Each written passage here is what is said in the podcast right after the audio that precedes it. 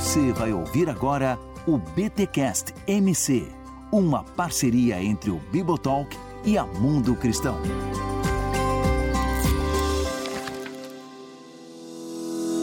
Muito bem, muito bem, muito bem. Começa mais um BTcast MC. Este BTcast patrocinado pela editora Mundo Cristão, o de número 15. É isso mesmo? O de número 15. Eu sou o Rodrigo Bibui. Tivemos o calvinismo, o neocalvinismo, o que virá depois? Boa pergunta. E eu sou o Cacau Marx e o neocalvinismo é muito comentado, pouco compreendido e menos ainda lido, eu acho. Olha. E eu sou o Thiago Melo e neocalvinismo é diferente de novo calvinismo. Opa, quero entender essa diferença. E meus amigos, minhas amigas, bem-vindos a mais um BTcast, este podcast que fala de Bíblia, teologia, com amor, com carinho, com paixão. E a gente tá aqui para falar sobre o neocalvinismo, esse movimento teológico teológico, se é que eu posso chamar assim, que tá aí fazendo a cabeça da galera. Aliás, mas será que a galera é mais feita pelo novo calvinismo ou pelo neocalvinismo? A gente vai entender essas diferenças e para isso a gente trouxe aqui o autor Tiago Melo, que acaba de lançar um livro pela editora Mundo Cristão num projeto maravilhoso da Mundo Cristão chamado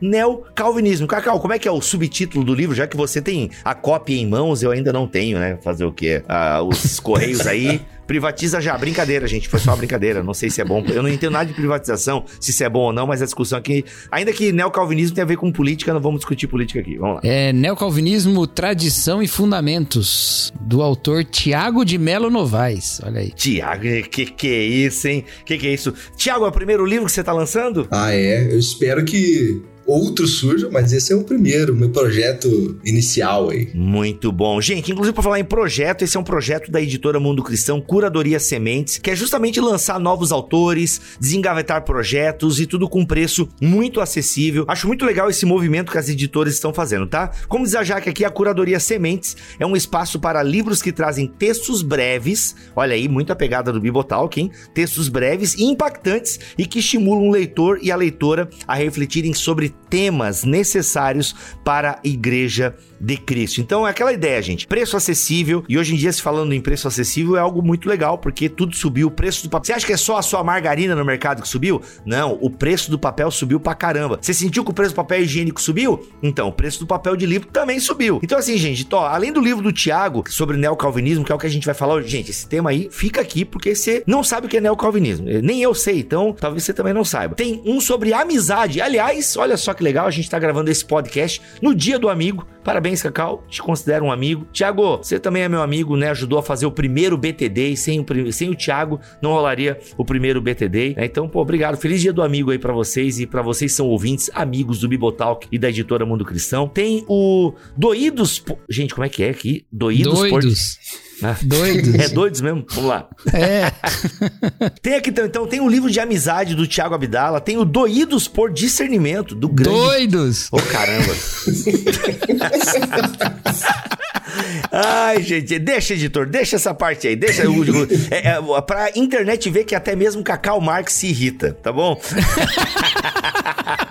não, não irritei não, pô. Doidos, doidos por discernimento do Tiago Cavaco e o outro protagonismo da Bíblia, do Estevan Kirchner. Caramba, pra quem não sabe, Estevan Tiago Cavaco, né, acho que a galera meio que já conhece, grande é, cantor cristão e poeta e teólogo e pastor batista é, português. E tem o Estevan Kirchner, que pra quem não sabe é o cara que escreveu a Bíblia no Brasil, tá bom? Pra quem não conhece Estevan Kirchner, se você lê a Bíblia, provavelmente tem a mão do Estevan Kirchner aí, falando sobre o protagonismo da Bíblia, tá? Então, gente, é isso, tá? É isso, é isso. São, já tem quatro livros aí dessa curadoria sementes, muito legal. Parabéns, Mundo Cristão, por este investimento, por esse projeto. O link dos livros e principalmente do Thiago estão aqui na descrição deste podcast. E é isso.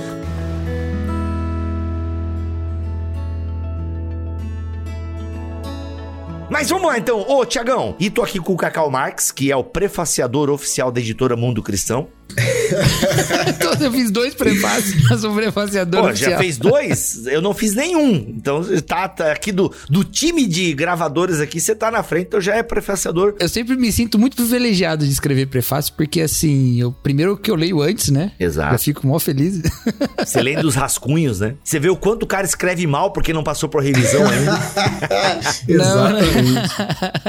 Não, e tem outra coisa. O cara escreve, sei lá, 90 páginas, né? Eu escrevo três né? E o meu nome aparece, o meu texto vem antes do dele, né? Injustiça denunciada. Muito bom o seu prefácio do livro do Melhoranza, tá? Deus não é o seu ídolo, um outro lançamento da Mundo Cristão também, que você encontra, inclusive, uma entrevista exclusiva que eu fiz com o Milho lá no nosso canal no YouTube. Mas vamos lá, Tiagão, neocalvinismo, cara, a primeira pergunta que eu vou te fazer é justamente a tua entrada, tá? E eu acho que, acho que respondendo a tua entrada, tu já consegue fazer algumas definições. Porque tu falaste em novo calvinismo. Ué, mas neocalvinismo não é novo calvinismo? Tô confuso aí, me ajude a entender essas distinções. Cara, então, exatamente. É diferente, porque o novo calvinismo é basicamente isso que a gente tem visto aí, um novo movimento que tem se criado em torno da teologia clássica calvinista, principalmente com relação com as questões da soteriologia, né, as questões da salvação. Então, essa parada do crescimento, de falar da, da de predestinação,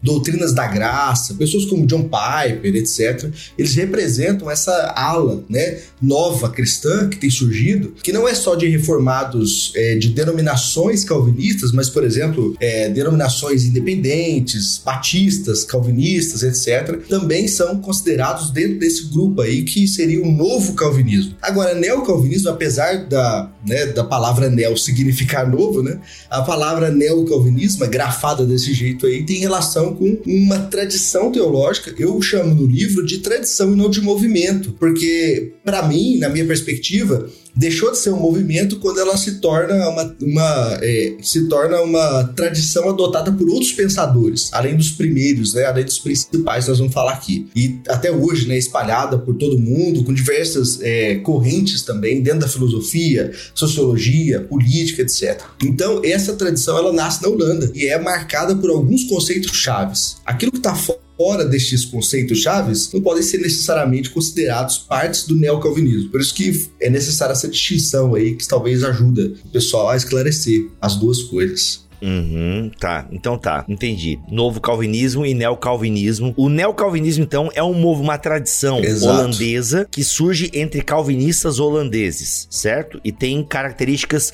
muito próprias. E o novo calvinismo é uma parada, então, um pouco mais moderna, encabeçada ali por John Piper. Eu vou colocar encabeçada, né? Talvez não seja bem a palavra. Mas então por essa galera que tá pensando as doutrinas da graça. É, é um, digamos assim, um movimento teológico, um frescor calvinista para o século XXI, alguma coisa nesse sentido. Sim, claro, perfeitamente. Uhum. Agora, há distinções, assim, muito importantes. Só para citar uma, para não deixar o pessoal no escuro também. Por favor. Quando a gente fala sobre novo calvinismo, geralmente a gente está falando sobre questões soteriológicas. Agora, quando a gente está falando sobre o neocalvinismo, nós estamos falando de uma tentativa de integrar a fé calvinista, holandesa principalmente, né, de origem holandesa, com os outros aspectos da vida, seja políticos, sociais, econômicos, etc. Então tem uma relação aí de integração. Aquela palavra que a gente, que, que é até desgastada hoje, né, de cosmovisão cristã, que esse termo, ele é basicamente introduzido no mundo cristão a partir do neocalvinismo. Então, essa ideia de pensar numa visão de mundo cristão e não só numa espiritualidade, né, ou seja, uma coisa que extrapola a espiritualidade, é uma marca do neocalvinismo. Enquanto o novo calvinismo, ele mantém essa, esse aspecto mais é, teológico da salvação, né, que é muito comum de denominações calvinistas. Agora, Tiago, o neocalvinismo acaba de alguma forma entrando no novo calvinismo, porque essa ideia de cosmovisão cristã tá muito ligada, né, aos calvinistas. É, é que assim, pessoal, pra galera entender, uma coisa que eu, como arminiano, recebo muito essa pergunta. Bibo, um comentário bíblico arminiano. Bibo, um comentário de cosmovisão cristã arminiana. Gente, Diferente do calvinismo, o arminianismo sim está restrito à soteriologia, tá? Muito, é, o arminianismo não é um sistema é teológico amplo como o calvinismo é, tá? Ele é diferente. O calvinismo realmente é um pouco mais é, completo porque ele é mais amplo. O arminianismo está muito restrito à, à soteriologia, beleza? Então só para vocês entenderem. Agora, por que, que eu tô falando isso? Porque o calvinismo ele fala de cosmovisão cristã, né? A gente tem autores calvinistas, até brasileiros,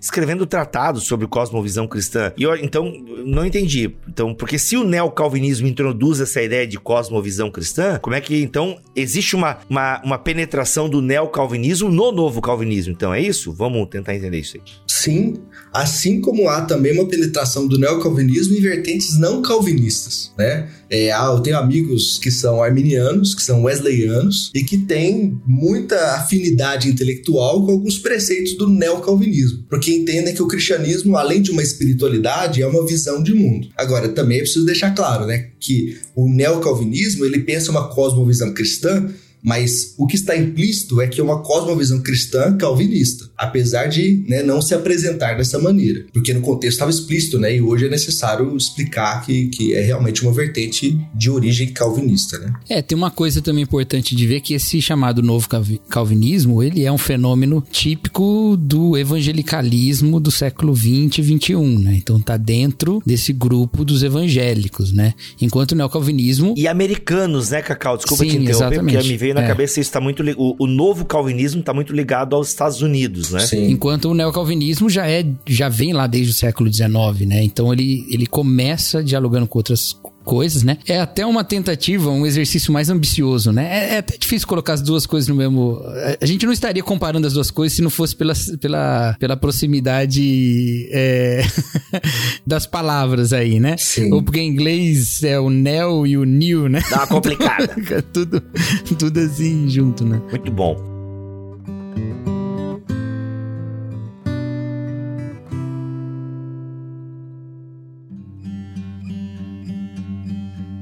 Então, Tiago, beleza, já entendemos a distinção, isso é muito importante, mas o nosso foco aqui é o neocalvinismo. Cara, que movimento holandês é esse? Quem é o seu precursor? Ele desde o começo foi chamado de neocalvinismo ou não? Neocalvinismo já é um nome que nós que olhamos para a história demos. Como é que é? Como é que começa a surgir esse neocalvinismo? Boa. Então, o neocalvinismo, como eu disse anteriormente, ele é um movimento que depois se torna uma tradição, mas que se inicia na Holanda.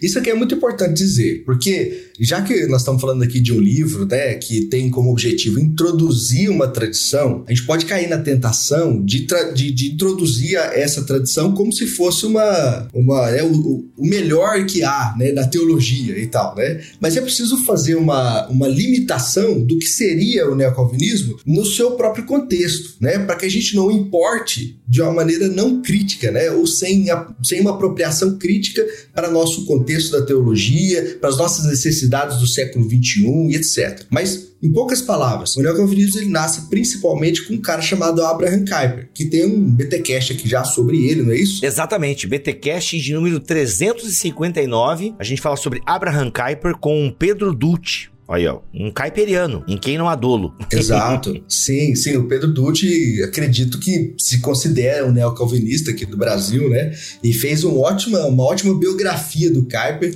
no, no, no- no na introdução do livro. Questão da pobreza, né? Isso, a questão da pobreza. Exata, cara, na verdade esse livro, um livro é a questão da pobreza, é, a, O é a- problema da pobreza. O problema da pobreza, é. o Exato. problema da pobreza. Ele é maior do que o livro, a introdução do Pedro Exato, Dutti. eu, eu ia fazer esse comentário agora. o Pedro escreveu, ele fez questão de escrever uma introdução que é maior do que todo o livro, junto com o prefácio, que também não é o que ele escreve, né? Então é muito engraçado isso, mas é muito boa. Ele faz uma biografia muito interessante do Kuyper nesse livro, para quem quiser né, aprender um pouquinho. Só que não é só o Kuyper. O Kuyper ele é um precursor. Muitas, muitas pessoas colocam outro cara como precursor, que é um historiador chamado Groen van Prinsterer, né, que era um, um- mentor intelectual para o Kuyper, né, tanto na política quanto na religião, na intelectualidade. É, mas, de fato, nós podemos dizer que o neocalvinismo não seria o neocalvinismo sem o Abraham Kuyper primeiro. Mas outros autores, inclusive que são bastante difundidos no nossa, é, nosso mundo evangelical do Brasil, são neocalvinistas, a gente não sabe. Por exemplo, o Herman Bavinck, né? Todo mundo que estudou teologia já teve contato com a obra gigantesca dele chamada Dogmática Reformada, né? Aqui no Brasil tem quatro volumes, é um calhamaço, é uma obra muito grande, muito interessante, mas que é de um cara que foi, em muitos sentidos, o cara que sucedeu o Kuyper, inclusive na política. Para quem não sabe, o Kuyper ele foi líder e, ele criou um partido chamado Partido Antirrevolucionário. E o Bavinck, em, uma, em um momento que o Kuyper precisou se ausentar por questões de política mesmo, né, se ausentar do cargo de diretor do, do partido, quem assumiu foi o Bavinck, né? Então o Bavinck também teve uma vida pública, uma vida política. É, e o Bavinck também é um desses autores que fizeram parte desse início, da primeira geração, se a gente pode dizer assim, do neocalvinismo. E em seguida existe o- também um filósofo do direito chamado Hermann Doivert. E esse cara foi uma segunda geração do neocalvinismo, que teve alguns rompimentos com o neocalvinismo dos seus precursores, mas que manteve em muito os principais conceitos, desenvolveu filosoficamente aquilo que tinha uma intuição teológica, sabe? Uhum. Ou seja, ele fez uma filosofia da teologia do, do, do Kuyper e do Bavinck. Então, ele teve esse papel também é, que eu considero que seja o papel de precursor, junto com o, o, o Kuyper e com o Bavinck. Então, esses três nomes aí são os principais nomes que formam os conceitos mais singulares dessa tradição. E que conceitos são esses? É, Cacau, quer falar alguma coisa sobre isso ou a gente pode ir para esses conceitos? Vamos para os conceitos. Vamos, os conceitos. Porque eu quero entender isso, né? O que que é? Não eram calvinistas normais vivendo lá na Holanda, enfim? O que que, por que que surge essa, né, essa alcunha aí de neocalvinismo? E até como eu perguntei para ti, a galera já se nomeava assim de neocalvinismo ou não? Isso foram historiadores que deram esse termo, né? Por exemplo, eu não vejo o pessoal da, da do neopentecostalismo, oi, somos neopentecostais, né? é a gente que atribui a eles esse título, né? Os historiadores e sociólogos, enfim. Então explica essa para mim, Tiagão, se era um termo que eles utilizavam e se não era, o porquê foi utilizado esse termo? O que, que tem de novo? Essa é a pergunta. O que, que tem de novo aí nesse calvinismo holandês? Tá, então indo pro conteúdo, é que eu gostaria depois que o Cacau falasse um pouco também, porque eu tive essa honra de ter o o Cacau prefaciando esse livreto, né? Eu fiquei muito feliz. O Cacau é um amigo muito querido e eu admiro ele muito. Então, eu gostaria de ouvir também falando sobre isso, porque é uma percepção diferente da minha, né? Mas é, até onde eu entendo, o neocalvinismo ele chama neocalvinismo. Inclusive, essa questão da terminologia eu procurei, né? Para quem não sabe, eu, eu é, esse livro aqui ele é uma, uma parte da minha dissertação do mestrado. Então, eu estudei essa tradição aqui na minha pesquisa de mestrado, que se tornou minha dissertação, e um dos capítulos da dissertação dissertação foi adaptado né, para o conteúdo dessa introdução aqui. É, então, nas minhas pesquisas, eu cheguei a procurar um pouquinho sobre por que, que chama neocalvinismo, de quem que deu esse nome, exatamente como você perguntou, Bibo, mas é, essa questão é meio confusa. Né? É muito provável que deram esse nome para esse movimento, mas esse nome já estava presente em alguns autores, como o Doivert, por exemplo. Né? Já, já existem indícios de que esse nome já existia na época em ele circulava. Imagino que não junto com Kuiper e Bavinck, né? Mas uma coisa importante aqui, por que que esse movimento é diferente, distinto de outros calvinismos? E por que que é neocalvinismo? A pergunta é muito boa, por que, que ele tem de novo? É, a gente pode dizer que o neocalvinismo é uma resposta calvinista aos movimentos da modernidade. Quais movimentos são esses? A gente pode citar dois aqui. Primeiro, a Revolução Francesa. E o segundo, o Iluminismo. É claro que em cronologia, né, a gente pensaria no iluminismo primeiro, né, e depois a Revolução Francesa. Mas o iluminismo, basicamente, ele institui é, um tipo de crítica a qualquer pensamento religioso que necessite de uma explicação metafísica para a vida, para a realidade, para o mundo. O iluminismo ele supõe que existe uma maioridade humana a ser alcançada. Em outras palavras, a gente tem que crescer um pouquinho, né? A gente tem que crescer em racionalidade, crescer em pensamento. Como dizia o Kant, ele ficou conhecido por uma, uma frase em latim, sapere audi, né? Ouse saber. O que, que, significa isso? É tipo assim, ouse saber, cresça em intelectualidade. Você não precisa ficar na, naquela minoridade da humanidade, que é dominado pela religião, a idade das trevas, né? É, inclusive a gente chama a Idade Média de Idade das Trevas justamente em oposição ao iluminismo, que é a Era das Luzes é onde se sabe, é onde se conhece, é onde se, se entende a mais da humanidade a partir das ciências, do conhecimento, das revoluções que surgiram ali a partir do iluminismo. Então isso não é só a questão das ideias, não é só do campo das ideias, isso também é do campo da, da, da percepção da realidade. Então isso não muda somente como as pessoas pensam, mas muda como as pessoas percebem o mundo e agem em resposta a isso. Então é, é muito conhecido, por exemplo, nos estudos das ciências humanas, o termo secularismo ou secularismo secularização. A secularização ela é um tipo de interpretação dessa, desse advento da modernidade que entende que a religião de alguma forma foi prejudicada. Ou ela se enfraqueceu, enfraqueceu a força e o lugar que ela tinha na sociedade, porque se chegou ao conhecimento. Vou dar um exemplo simples aqui, ó. Vamos pensar assim: por que que acontece terremoto? São os deuses, né? São as forças mágicas da natureza que estão é, colocando juízo sobre o ser humano ou é uma questão de placas tectônicas? Quando se descobre que são placas tectônicas, toda aquela mágica, todo aquele encanto, eu usei encanto aqui pensando no Max Weber, quem leu na escola ou leu na faculdade vai lembrar, né? Pensando no mundo mundo desencantado. Não, gente, a galera não vai lembrar, pessoal. Para com essa mania de Não professor. Só vocês lembram que são professor. A gente não lembra de nada, tá? Então, obrigado por explicar. Porque falou encanto, eu já tava com. Hey, encanto, com a Disney na cabeça. Explica de novo aí. Qual que é a do Max Weber? Bruno. no. É, o- aí, ó. A gente não fala do Bruno aqui, mas vamos falar do Weber. Como é que é? Não, mas vamos, vamos colocar aqui uma- um detalhe importante: que Encanto da Disney é muito melhor do que ler Weber, né? Então, Ah, concordo, concordo. Weber eu, não, Weber eu nunca li. você fez uma ótima lembrança. Se você tivesse lembrado de Weber, ia ser pior, né?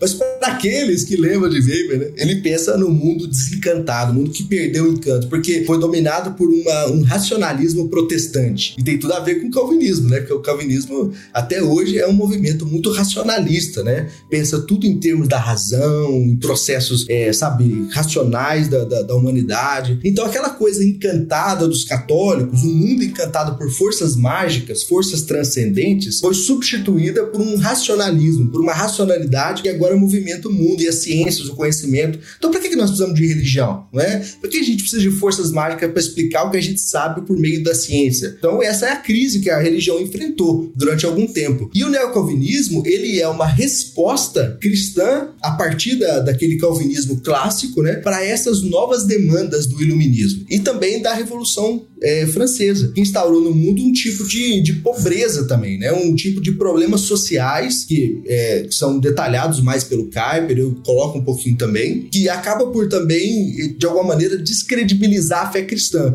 porque para o Kuyper, isso aqui é a visão neocalvinista, tá? Para o neocalvinismo, a Revolução Francesa, ela coloca uma sociedade sem Deus, sem necessidade de Deus. Coloca a incredulidade no lugar da crença em Deus. Então, no lugar de, de, de da fé e a esperança no futuro do reino de Deus, a Revolução Francesa pensa num, em termos de, de busca pelo dinheiro, né? Então é isso que o Kuyper diz. Né? Então isso é um problema para ele, porque isso está em, em, tá, tá em consonância com o modernismo. O que, é o modernismo? Uma visão de mundo sem Deus, em que o ser humano é autônomo. O ser humano não necessita de Deus para nenhuma das suas, suas operações da vida ou para entendimento do mundo e etc. Então a religião fica restrita àquela coisa da espiritualidade. Vou orar, vou na igreja, né? vou é, orar antes de dormir, vou no culto no domingo, etc. E o neocalvinismo tenta pensar numa reintegração da fé, da fé cristã como um todo, com a vida mais complexa e que existe menos credibilidade da religião, né, para esse momento que eles estão vivendo ali na, na, na Holanda do século XIX, século XX. Então, mais ou menos isso que o, que o neocalvinismo tenta propor, né, como tradição ali. Tem uma, um lance, né, de querer pegar um aspecto muito central, ou pelo menos muito destacado da teologia calvinista, né, que é a, esse atributo divino da soberania, né, e refletir a partir dele em todas as instâncias da vida, né? Porque isso faz todo sentido com, a, com essa ideia que você falou do iluminismo, essa ideia do Kant, do iluminismo ser uma espécie de maioridade da- do ser humano, né? Uma autonomia e tal. E então essa reflexão sobre essa soberania de Deus em todos os aspectos, né? Tá nesse contexto, né? Porque as pessoas gostam de citar, né? Não existe um centímetro quadrado, né? No, no todo o universo, no qual... Ah, essa aí virou frase de caminhão, né? É, no qual Cristo, que é o Senhor de tudo, não diga, é meu, né? Só que o contexto é justamente esse, né? Não é só um- uma, uma mera afirmação dominionista, né? É uma afirmação em resposta à proclamação de independência da filosofia iluminista e desses movimentos, né? Então, na verdade, assim, se você pensar, toda a teologia contemporânea, ela é uma tentativa de lidar com o chute no balde que foi o iluminismo, né? Então, assim, qualquer coisa que a gente for falar aqui, a gente vai ter que lidar com isso, né? E, e aí, uma coisa que eu ia te perguntar, Tiago, é que a gente começou colocando essa- uma coisa paralela à outra, mas na sua história de envolvimento com o neocalvinismo, existe um papel, né, do calvinismo soteriológico, vamos dizer assim, né, contemporâneo. Porque tem esse negócio, o Kuyper não escreve um livro chamado Neocalvinismo, né? Ele escreve um livro chamado O Calvinismo. A preocupação dele é a respeito das implicações da doutrina calvinista na vida, né? E, inclusive, ele vai ser bem enfático ali ao colocar o calvinismo até em, em termos de superioridade em relação a outras tradições também protestantes ou não católicas, né? E, mas fala aí, Tiago, como é que foi essa, aproximação disso pra gente também pegar esse ponto aí do Kuyper e do calvinismo? Então, como um bom estudante de teologia, eu iniciei querendo saber sobre calvinismo e arminianismo, né? Mas é claro que eu já me, arre- eu já me Já se arrependi. arrependeu desse pecado, né? Mas na época eu tava empolgado. Já arrependi desse pecado horroroso que é, é estudar essas, essas coisas enfadonhas. Tô brincando. Então, na época, eu tava querendo saber um pouquinho mais sobre isso. E aí tinha um amigo, o Aquila, né? Que que vocês dois conhecem, inclusive, né? O Cacau e, e o Bibo conhecem. Abraço, Abração, Áquila. E aí ele me emprestou o livro Calvinismo, do Abraham Kuyper, inclusive, que agora é meu, já peguei para mim, né? Quando é livro crente, não considera-se roubo, né? Então...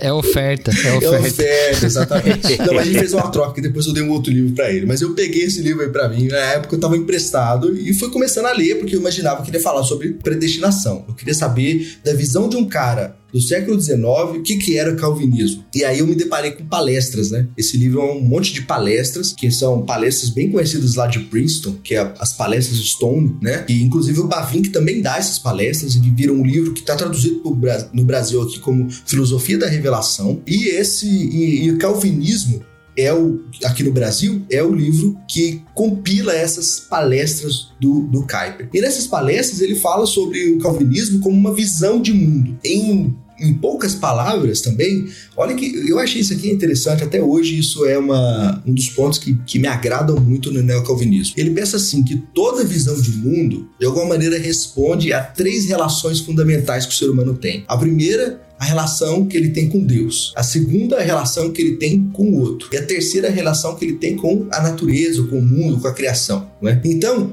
toda visão de mundo, de alguma forma, tem que responder como essas relações funcionam. E a depender da resposta, configura uma outra visão de mundo. Então, para ele, o calvinismo é o que tem a melhor resposta para essas três relações. Se nós concordamos com isso ou não, é outra coisa.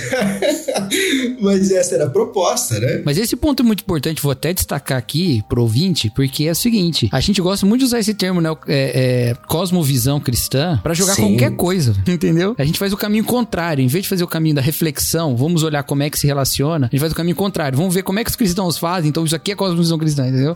e vai para trás, né? Isso é muito importante. Tinha uma proposta de método, né? Se ela funciona ou não é outro papo, né? Mas tinha. Mas, é, mas no mínimo ela é muito rica, né? No mínimo ela é rica. Sim, concordo plenamente. E, eu, eu, e aí ele, a partir dessa ideia do, do calvinismo como uma visão de mundo, ele fala uma visão de mundo e de vida, é o termo que ele usa para traduzir o, o termo alemão é, de cosmovisão, né? Para o holandês e depois para o inglês, que ele está falando essa palestra nos Estados Unidos, em Princeton. É, então aí ele fala sobre qual é a relação dessa visão de mundo com a política, qual que é essa relação com, é, com a sociedade, e aí ele vai introduzindo vários conceitos importantes. Mas é importante ressaltar uma coisa aqui. Eu vejo que a gente pode chegar nesse assunto que eu, eu acho que ele vai ser muito válido para a galera que está ouvindo a gente, né? É sobre a questão do dominionismo, né? Como é que a gente lida com a ideia do calvinismo, neocalvinismo sendo usado como pretexto, né, para teologia dominionistas, ou o contrário, sendo acusado como dominionismo. Né? Define um pouquinho o que é dominionismo, mas sim, em, em um tweet. Na, nós... Em um tweet, vai, Thiago. Essa é, não pode falar, mas não tem como sair, vai.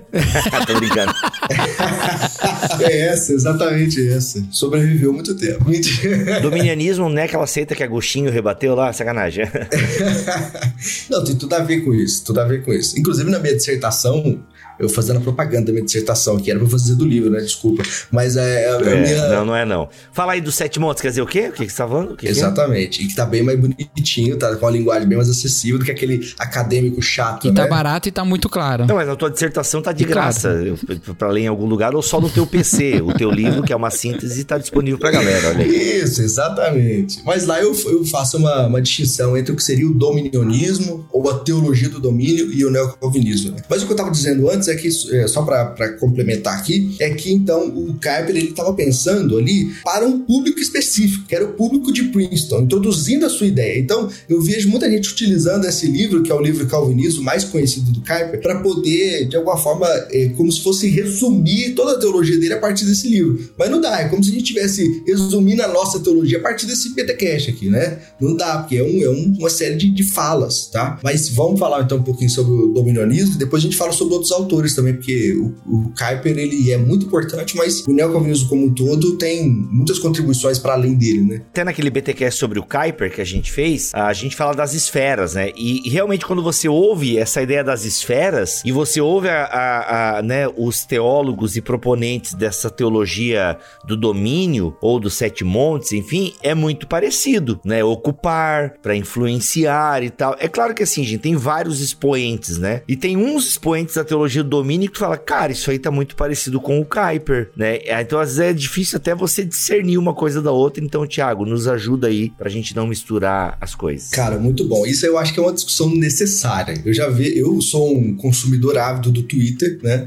É, ou seja, eu passo raiva diariamente. E nessas raivas que eu passo. Faz terapia por causa do Twitter. Exato, exatamente. Muito dinheiro gasto por causa dessa rede. E essa, nessa minha dependência do Twitter, eu vi muitas discussões já sendo travadas sobre o neocalvinismo, mas com muitas confusões. Justamente porque, igual o Cacau falou na introdução dele, muita gente nem sabe o que significa isso e, e, e fala mal, né, digamos. Né? Então, o que eu fiz ali na minha pesquisa de mestrado foi isso, foi tentar explicar a validade, a importância dessa tradição para os debates no Brasil e tirar algumas confusões que foram feitas aí sobre essa tradição. Vai lá, do Twitter, confusão e teologia do domínio, vamos lá, simbora. Tá, teologia do domínio é, é basicamente toda teologia que tenta alcançar o, o, o seu horizonte escatológico no aqui e agora. Ou seja, aquilo que seria o escatom, aquilo que seria aquilo que Deus mesmo vai fazer, nós fazemos através de uma, de uma missiologia equivocada, né? Ou seja, aquela pergunta, a pergunta por excelência da missiologia é o que Deus espera de nós no mundo,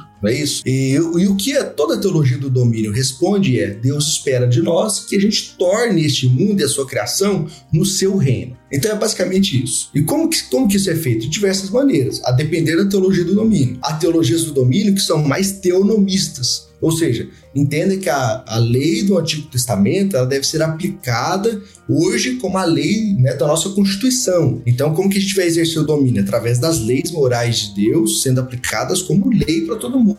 Isso é o caso do Rushdoni, por exemplo, que é um norte-americano que tem muita relação com o, o, o neocalvinismo porque ele leu Kuyper, ele leu o, o Doivert, ele prefaciou o Doivert, né? Aqui no Brasil nós temos algumas obras traduzidas dele e tudo mais, mas que ele tem essa veia teonomista, ou seja, acredita que nós vamos de alguma forma dominar a, a, a, a sociedade, as, as nações por meio da instauração da lei de Deus nas nossas códigos penais, etc. Existem outras formas, por exemplo, a teologia dos sete montes é aquela teologia que pensa que nós vamos ocupar por cargos de influência as esferas mais importantes da sociedade. Aí tem a família, o governo, a mídia, artes, etc. Né? Então essa é a ideia. Agora, como que isso se relaciona com o neocalvinismo? Primeiro, o neocalvinismo é anterior, então falar de, um neo, de uma teologia do domínio no neocalvinismo é uma, é uma contradição de termos, é um anacronismo, né? Mas para além disso, o neocalvinismo também não supõe que o imperativo seja dominar. Esse é o ponto. Porque o que, que o Kuiper faz? O que, que é as esferas da soberania do Kuiper? É uma leitura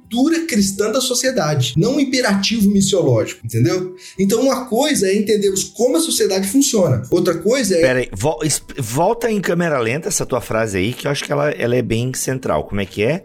Imperativo, não é? Domínio, influência e não sei o que, missional, o que, que é? o que o Kuiper propõe é uma leitura cristã da sociedade. Como que a sociedade funciona? Ela funciona através de suas esferas autônomas. A igreja não pode ser o Estado, o mercado não pode ser a igreja, a família não pode ser uh, a economia, por aí vai. Ou seja, cada esfera tem a sua própria autonomia. Essa autonomia é dada por Deus, né? por isso que ela é uma, uma esfera soberana. Ela deriva sua autonomia e sua autoridade de Deus. Outra coisa é dizer que o imperativo missiológico cristão, ou seja, o que fazer aqui nesse mundo, o que Deus espera de nós nesse mundo, seja dominar essas esferas. São duas coisas diferentes. Porque o Carper está propondo somente uma leitura cristã da sociedade, como se fosse uma teoria social cristã, entendeu? Mas com qual objetivo? E aí, aí a gente tem que ver a partir dos autores. O Carper, por exemplo, ele não fala que o objetivo é dominar a sociedade. O Carper ele pensa em termos é, bem mais uhum. eclesiológicos. Inclusive, a igreja tem um papel muito importante para o Kuiper, né? Porque ele foi pastor de igreja, ele se converteu na igreja, mesmo tendo a sua formação teológica no liberalismo, ele foi para a igreja rural e lá que ele se converteu, porque os irmãos ficaram orando por ele e ele se converteu lá, né? Então, a igreja tem um papel muito importante para ele. A questão do, serviço cristão é, é, fundamental no neocalvinismo. Agora, o domínio cristão não é um imperativo neocalvinista, ele é um imperativo dominionista. É, uma coisa, então, é qual é a leitura cristã da sociedade? Outra coisa é o que nós vamos fazer com a sociedade, qual é o nosso papel na sociedade. E o que o Carper está propondo é uma integração da fé com as outras esferas da vida. Ou seja, eu não posso ser cristão só na igreja. Essa é uma intuição que a gente já tem hoje, né? Não precisa, não precisa no Carper para chegar nessa mesma, nessa mesma conclusão. Então, é basicamente essa diferença entre as duas coisas, né? Que muita gente não sabe, não sabe distinguir. Muito bom. Inclusive, no livro você fala que, por uma questão até da ação política do Kuiper, coisa que ele precisou desenvolver foi um paradigma de pluralidade, né? E de cobeligerância, de lidar com opiniões diferentes, né? O que acaba preservando uma característica muito mais democrática, menos autoritária, né? Do que às vezes esses, essas distorções que se fazem desses conceitos, né? Nossa, perfeito, Cacau. Aquela ideia que a gente ouve muito hoje, chamada de graça comum, é uma é um termo do Kuiper. Né? Apesar disso, essa, essa mesma intuição sobre uma graça, que não é a graça que salva, mas é a graça que mantém a criação de Deus se desenvolvendo, isso já está presente em Calvino, por exemplo. Né? Fala que a graça de Deus refreia o pecado. Mas o Carper vai além, ele fala que não só refreia o pecado, mas a graça de Deus que está sobre justos e injustos, né, como o sol, uh, etc., também se dá na criatividade, né, no potencial para a gente é, manter as coisas, desenvolver a criação, criar sociedades, fazer política, etc. Então ele vê, por exemplo, em Darwin uma figura da graça de Deus, né? Ele vê em, nos filósofos figuras da graça de Deus, ou seja, a graça de Deus não é exclusiva. Ainda bem que ele é de outro tempo, que hoje ele seria ah, cancelado. Não, ele seria cancelado por muitas coisas, a começar pelo seu não conservadorismo. Né? Isso é uma coisa fundamental. Ele tinha um, um precursor que era mais é, é, aristocrata, que era o, o né? Mas depois que ele assume o lugar do Prinster, ele, ele cria o partido e, e antirrevolucionário, ele faz algumas políticas que hoje seriam consideradas muito progressistas. É claro que não dá para encaixar ele nem num ponto e nem no outro, só que é, hoje ele seria cancelado de muitas maneiras, inclusive por essa, talvez chamariam ele de comunista, né? Obrigado, senhor, obrigado por trazer a internet só a partir dos anos 2000, 2000 que a gente tem Kuiper, a gente tem C.S. Lewis. Nossa, C.S. Lewis, mano, bah, mas seria, seria um Uber, C.S. Lewis seria Uber hoje em dia. Seria. Uber, o mínimo. Ia contar as histórias dele andando de Uber. Gente, não estou menosprezando a, a, a profissão Uber, tá bom? Mas, como é sabido de todos, é uma profissão que muitos recorrem quando a coisa aperta e tal, e né, põe o seu carro no aplicativo e começa a pagar as contas e tal. O, o Lewis seria Uber, sem sombra de dúvida, porque a internet mataria, o, o povo evangélico mataria a, a, a carreira e a reputação de C.S. Lewis. Obrigado, senhor pela internet ser um problema só nosso e não dos grandes autores que admiramos. Amém. E o que o Cacau falou é muito interessante, porque o Kuiper ele tem uma vida pública, ele era um político, foi primeiro-ministro da Holanda, que é o cargo mais importante né, de, de um político naquele, naquele contexto. E para isso, para que ele se mantesse na vida pública e política, ele teve que desenvolver essa ideia de graça comum, né? Ou seja, a graça de Deus não está só sobre os eleitos, sobre os salvos, está sobre todo mundo, sobre toda a criação de Deus. E a gente encontra coisas boas e louváveis que agradam a Deus em diversos cantos. Está presente nos outros autores do neocalvinismo. Graça comum, inclusive, é um dos conceitos centrais do neocalvinismo, porque de alguma forma ele tem um papel meio conciliador né, para a tradição. Por que conciliador? Deixa eu explicar isso, um, um, junto disso um outro conceito aqui que é fundamental também para essa tradição, que é o conceito de antítese espiritual. A graça comum é conciliadora no neocalvinismo porque o calvinismo como um todo é bastante conhecido por dizer que há pessoas que são eleitas e pessoas não eleitas. E além de pessoas eleitas e não eleitas, tem os regenerados e os não regenerados. Assim como a gente que é evangélico acredita, pessoas que nasceram de novo, pessoas que não nasceram de novo, não é? Então, isso institui uma divisão na humanidade. Existem os crentes, existem os não crentes. Não significa que uns são piores, outros pior, outros não. Né? É só questão de, de divisão mesmo, que, que por lógica é instaurada aqui. E como que o, o, a graça comum é um conceito conciliador? Porque de alguma forma ela fala assim que não é porque as pessoas não são salvas que elas não são alvo da graça de Deus, né? Não é por... E outra, não é nem uma questão de eleição, porque não tem como saber quem é eleito e quem não é. O neocalvinismo também afirma essa, essa, essa proposição, né? Então a questão é que todos estão debaixo da graça de Deus, de forma que Deus ele faz com que a gente tenha diversos potenciais para desenvolver a sua criação e dar glória a Ele, mesmo que não seja nos nossos meios formais religiosos. Isso é muito interessante, porque de alguma forma dá um diálogo para nós, para com outras, é, é, outras, outras religiões, outras visões de mundo e etc. Né? É, e claro que isso não é para fazer concessões, não, é só para dar um diálogo mesmo. Isso foi importante para o Kuiper, para o Bavinck e também para o Doivert, que são os três autores e os autores contemporâneos também são autores que se utilizam muito muito essa ideia de graça comum, né? Ou seja, isso é mais, mais um pluralismo do que um exclusivismo se a gente pudesse colocar em, em, conceitos políticos, né? Ou seja, tem mais a ideia de que Deus ele dá para nós condições de viver harmoniosamente com todas as visões de mundo do que queira eliminar todas as diferenças em prol de uma civilização cristã. Mais ou menos isso. Então, para o Kuyper, para a tradição neocalvinista, já se dentro dos debates é, contemporâneos há um espaço, não é, para essa, essas divergências, né? Num, isso, isso já distingue bastante de alguns caminhos que se tomam em nome deles, Muito. né? Às vezes, assim, meio, meio impositivos, né? Olha esse cacau, olha esse cacau. Tá achando que cacau é amargo também, gente? não, não, tô tranquilo. Tô aqui. brincando, cacau é bem amargo.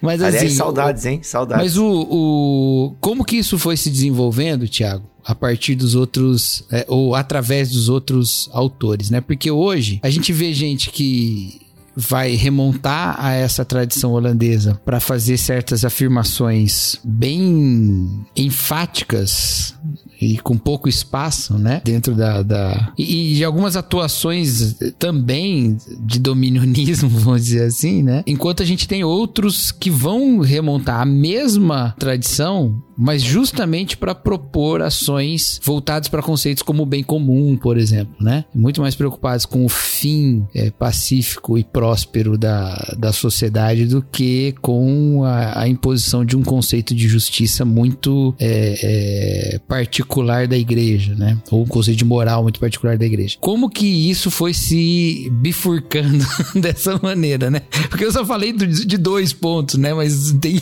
centenas de visões diferentes, né?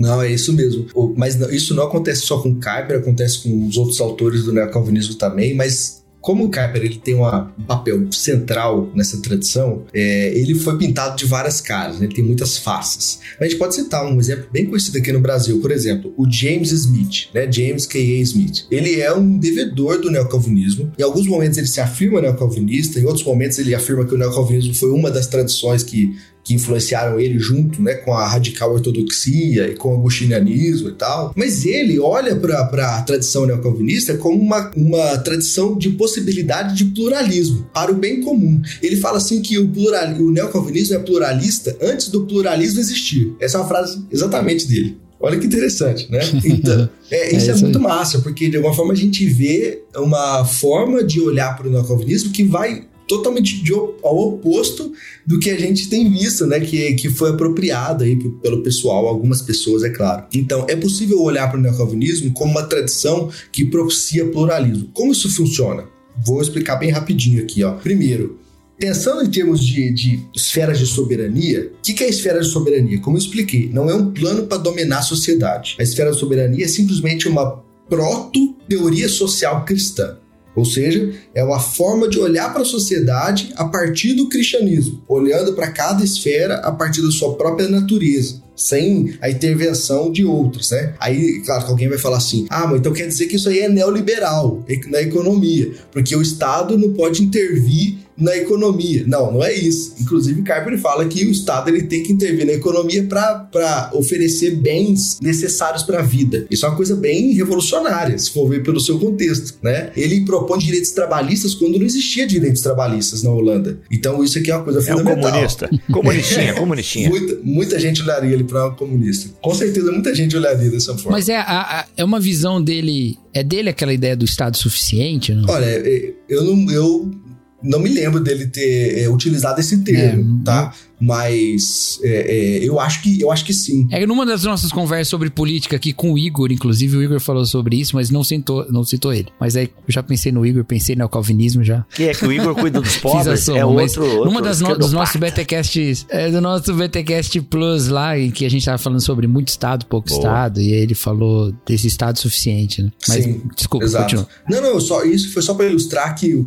Kuiper propõe então uma visão de sociedade onde essas esferas não é, extrapolavam o seu próprio espaço. Mas beleza, isso então quer dizer que é uma visão do pluralismo das estruturas da sociedade. Ou seja, cada parte da sociedade deve ter sua própria atuação sem intervir uma na outra. Isso é um tipo de pluralismo, ou seja, existe uma pluriformidade das instâncias da sociedade. Mas, por outro lado, há uma outra pluralidade que não pode se escapar, que é a pluralidade de visões de mundo. Não é só as esferas da sociedade que são plurais, são as visões de mundos que os indivíduos carregam que também são plurais. Como lidar com isso? E aí, os contemporâneos do neocalvinismo falam que existe um pluralismo de princípios. Esse é um dos termos utilizados por Jonathan Chaplin, por exemplo, que é um neocalvinista é, é, contemporâneo. E ele fala assim que o neocalvinismo, através da ideia de graça comum, nos dá o suficiente para dizer que o que Deus espera de nós não é dominar a sociedade, mas é de é, utilizar o modelo de Jesus para compreender a ação cristã no mundo. O modelo de Jesus ele não é do convencimento no sentido de domínio, né, da coerção, é na liberdade de escolha. Isso é até esquisito para pensar no neo, calvinismo, né, como um todo, né? Mas é uma forma que, que o Chaplin ele desenvolve a ideia dele. E ele tá certinho certíssimo. livre tá arbítrio. Eu, eu, também acho que ele tá certo. Ele também acha que ele tá certo. Mas ele pensa isso, é o modelo de Jesus. Ou seja, nós não vemos Jesus tentando é, fazer né, uma conversão coercitiva nas pessoas. Gente não vê Jesus fazendo isso. A gente não vê Jesus instaurando é, governamentalmente né, as leis de Deus. A gente não vê Jesus tentando fazer da, de Israel uma, sabe, uma, uma, uma força militar cristã contra o mundo. A gente não vê Jesus fazendo isso. Então esse não é o caminho. Por quê? Porque a gente, não, a gente sabe que até Jesus voltar, muitas visões de mundo existirão. E nós precisamos aprender a conviver com isso, né? Nós não vamos convencer todo mundo a ser crente e o mundo não se tornará todo crente. Esse é um fato. Existe inferno. Ou seja, existe gente que não, que não vai para o mesmo lugar é, do, do céu. Então existe gente que não está exatamente na, no mesmo, na mesma direção que o cristão. Nesse sentido mais exclusivista da, da fé cristã. Então, a gente tem que aprender a conviver com isso. Como que a gente vive com isso? Aí se cria essa ideia de pluralismo de princípio. Ou seja, além do, do pluralismo de estruturas sociais, há um pluralismo de visões de mundo, na qual o papel do cristão é entender e dar espaço porque deseja espaço. Ué, esse é óbvio, né? É, uma, é a contrapartida. Se eu quero que a minha fé seja respeitada na esfera pública, eu tenho que respeitar qualquer fé. Isso é um desafio enorme para nós, porque a gente quer né, o nosso espaço, mas não quer o espaço do outro. A gente quer um cristão político, mas a gente não quer um bandista político. A gente quer o. e por aí vai. A gente quer um, um conservador não, eu não, mas é, alguns querem um conservador na política. É, e outros, e o conservador tem que dar espaço para o progressista, para o revolucionário, seja quem for, né?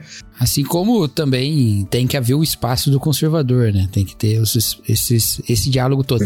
E uma coisa interessante é que o nosso, o nosso querido, não vou falar ídolo porque é pecado, mas um admirável Miroslav Wolf, ele baseia essa ideia do espaço para o outro numa fala de Jesus, né? Ele fala que, com base naquilo que Jesus fala, tudo que quereis que os homens os façam, façam ele primeiro, o cristão deve querer que o outro tenha as mesmas liberdades que ele quer para si, né? Isso é muito, muito perfeito, legal. Perfeito. Mas o Miroslav Wolf não é, não é o calvinista não, viu? Só citei porque eu sei que o Thiago gosta dele também. Eu amo. Oh, muito bom. Mas ele é bom. Inclusive, a Mundo Cristão tem... que Eu conheço dois livros dele da Mundo Cristão. É Isso. É Uma Fé Pública, excepcional esse livro. Que é o livro que tem essa citação, inclusive. Exato. E o outro eu não li, que é um mais grossinho. Exclusão que é abraço. É exclusão e abraço. Esse, inclusive, é um que é Cristão. melhor ainda.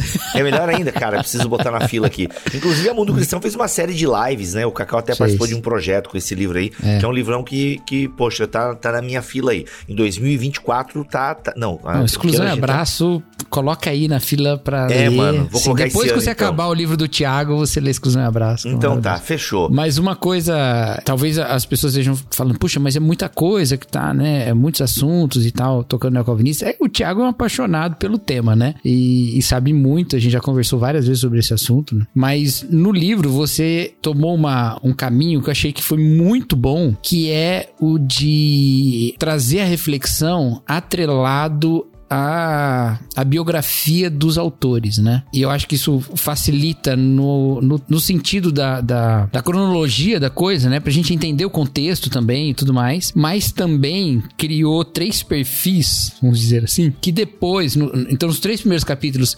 estabelecem-se três perfis de ideias, né? Intelectuais, três perfis intelectuais, que quando eles se cruzam nos outros três capítulos, você consegue entender melhor as cores de cada um, né? Então, esse foi um caminho estilístico, assim, muito bom de organização do livro e que ajuda bastante a ficar claro. Como eu já falei isso para você, né? Esse era o livro que eu queria para indicar para os meus alunos de teologia contemporânea, né? Porque tem muita coisa sobre neocalvinismo em inglês, tem bastante coisa em português também, mas às vezes muito complicado, né? Não tem uma introdução assim muito clara é, e tão abrangente. Você tem introduções até claras, mas um pouco mais restritas. Você tem introduções menos claras e muito abrangentes, né? Mas você aqui eu acho que tem uma, uma introdução bem clara e bem abrangente do, do neocalvinismo e ficou muito legal mesmo, né? Pronto, tá aí o jabá pra gente finalizar. Daí você deve estar se perguntando: Poxa, mas e o Bavinck? Não vai falar do Bavinck? Não vai falar do Doyle Verde? Que eu não sei falar. Esse cara, até o nome dele é ruim de falar, Doivert, né? Doivert. Que eu acho que nem é assim, tá, galera? Tem uma discussão aí de como se pronuncia Gente, o nome os dele. holandeses, assim, né? Eles pegaram os alfabetos e deram outro nome pra eles, né? Exato. É, cara, tem um autor, é Godsworth, que não é Godsworth, é outra parada também, enfim. Mas tá aí, gente. É, chama de Bob. Esse aí você chama é o de Bob. Bob. Chama de Bob, tá tudo certo. Ô, mano, eu tô com o Huckmacher na cabeça. Eu não leio o Huckmacher e nem Jean-Paul Sartre. Mas o Huckmacher tá nessa turma aí também, né? Tá, tá. O Huckmacher, ele era um cara da filosofia da estética, né? Ele é o que vendia miçanga na- lá na Holanda e tal, né? Ele era o cara das artes, não é? Exatamente. Ele vendia. Ele era o caipiriano miçangueiro, entendi. Legal. Então tá, tem, tem o Huckmacher aí também, que no caso... Ele é herdeiro, ele é herdeiro do, do, do Hermann Doivert, da filosofia do Doivert. Ah, Olha só, legal. Gente, você quer entender um pouquinho mais? Como o Cacau falou, ele é um livreto, mas, mano, tá sintetizado, é o suco, é, é o suco que você precisa saber sobre neocalvinismo. Eu imagino que deve ter também literatura que você consultou, Thiago, que abre, né? Ou seja, o seu livro é uma porta de entrada e a partir da bibliografia que você é, consultou, a galera se se interessar, né, por saber mais sobre o assunto, tem então uma bibliografia pesquisada por você. Galera, É, deixa, eu dar um, deixa eu dar um testemunho sobre isso. Assim que Claro. eu acabei de ler o livro, eu mandei um áudio pro Thiago e falei assim: Cara, o seu livro foi tão bom que agora eu sei exatamente quais serão os próximos três livros que eu vou ler sobre o assunto. olha aí. Aí eu falei, eu não vou falar qual é pra não influenciar o leitor, Claro. mas eu falei e o Thiago falou: esse é um excelente caminho, esse caminho. Fala é- um é pelo bom menos, uma tomar." brincadeira. O pessoal tem que comprar o livro do Não, Thiago. primeiro o calvinismo do Kuiper, lógico, Pronto, né? fechou. É. Aí, ó, fechou. Mas aí tem um do Bavinck e um do Doivert que ficou na sequência. Olha assim. aí. Então tá, gente, olha aí. Ó, Doiver já vou dizer, gente. Se você não. É, Doiver é difícil, tá? Inclusive, eu dei risada que há uns três anos atrás me colocaram numa comunidade do Facebook só para quem leu Doiver. Eu falei, gente, o que que eu tô falando? Quem me colocou aqui? eu não sei nem falar o nome do cara, vocês me colocam nesse grupo aqui. Para com isso. Mas, gente, olha só. O lugar da soberania de Deus, o lugar da graça comum e da antítese, o lugar da cosmovisão calvinista. Conclusão: é possível falar em tradição neocalvinista? Hum, olha aí. Então, galera, tem muito tema legal, bem escrito, um livro pequeno que você com certeza lê aí numa semana, num final de semana, depende do seu grau e velocidade de leitura. Parabéns, Thiago, e parabéns, Mundo Cristão aí, por essa curadoria sementes e que dê muito certo e que venha mais livros da pena de Tiago Melo, tá, gente? Se você quer adquirir esse livro, o link tá aqui na descrição deste vídeo, deste BTcast, e você vai estar ajudando, como a gente sempre diz, um autor nacional. Pra quem tá vendo o vídeo, olha só, tá? Gente, ele é um pocketzinho aí, ó. Pocketzinho cabe inclusive no bolso da calça jeans. Então você que tá lá na fila, o seguro-desemprego, né? Tá certo. Você gastou uma boa grana nesse livro aí e tá e essa fila vai andar mais rápido e tal. Gente, livreto e é, é legal porque eu gosto de livreto, enfim, é uma ideia que eu acho muito bacana também, porque vai direto ao ponto. É tipo são é, é tipo um- uma trid do Twitter, né, mano? Tem um monte porque tem, tem boas threads, como o pessoal fala, do Twitter que são muito informativas e tal. E eu acho que livreto vai direto ao ponto. Parabéns, Thiago. E é isso. Obrigado, Cacau, por ter participado e recomendado e prefaciado esse livro. Valeu, gente. Leiam. É, a gente fala muito aqui de conceitos neocalvinistas no BTcast, né? Volta e meia a gente toca esse assunto para saber realmente mais e para abrir portas aí para entender melhor esses conceitos. Eu recomendo muito esse livro aqui. Vai lá, Neocalvinismo, Tradição e Fundamentos, Tiago Mello. Olha aí, Tiagão, obrigado e sucesso, meu irmão. Eu que agradeço, Bibo. Obrigado pelo espaço, obrigado, Cacau, pelo prefácio. Espero que o pessoal seja abençoado aí. Vai ter muita coisa boa pra vida, pra espiritualidade, pra teologia. Espero ajudar todo mundo aí que tá lendo. É isso, gente. Muito obrigado por ouvir o BTcast MC. Voltamos com o BTcast na semana que vem e com o BTcast Mundo Cristão no mês que vem, se Deus quiser e assim permitir. Fiquem todos na paz do Senhor Jesus.